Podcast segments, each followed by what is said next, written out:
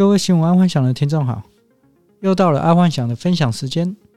今天是小年夜，爱幻想在这里跟各位听众拜个早年，祝各位虎年行大运。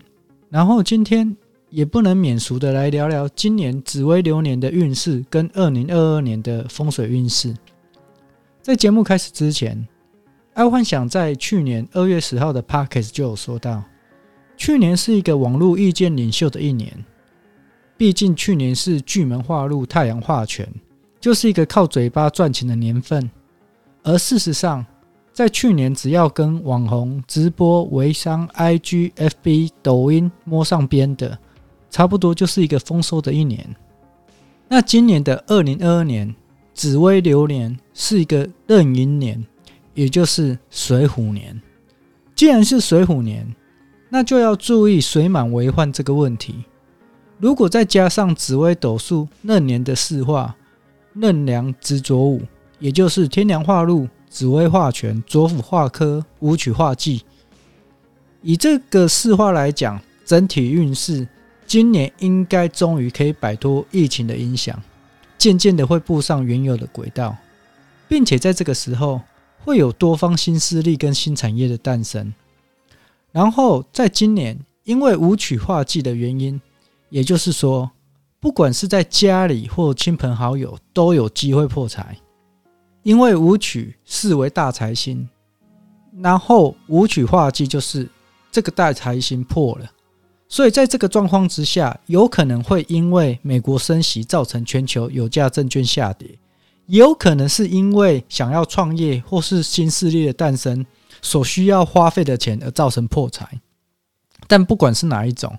爱幻想会比较喜欢偏向第二种，也就是说，我去创业所花的钱去破这个财，反正都是要破财嘛。就是说，股票跌或者是创业的钱，那我会比较倾向第二种，因为爱幻想会觉得，既然已经要破财了，那至少要破的对未来有帮助的那一种。好，那紫薇流年就大概讲到这里。那我们再来说说二零二二年的风水运势。今年的二零二二年风水运势，爱幻想就没有一个一个方位的解释了。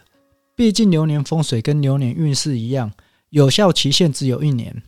所以今年的二零二二年风水，爱幻想要讲的就只有注意方位，剩下的方位其实都是不错的方位。那不错的方位就不讲了。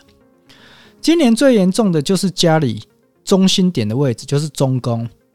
今年中宫五黄飞到，五黄飞到的宫位基本上是越近越好，不然整年都会不顺。而要破解的一些方法，就是用一些金属之类的放在中心点，就是中宫的位置。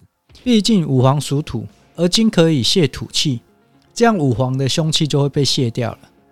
而再来就是新南方，新南方为二黑星，也被视为病符星，所以这也就代表。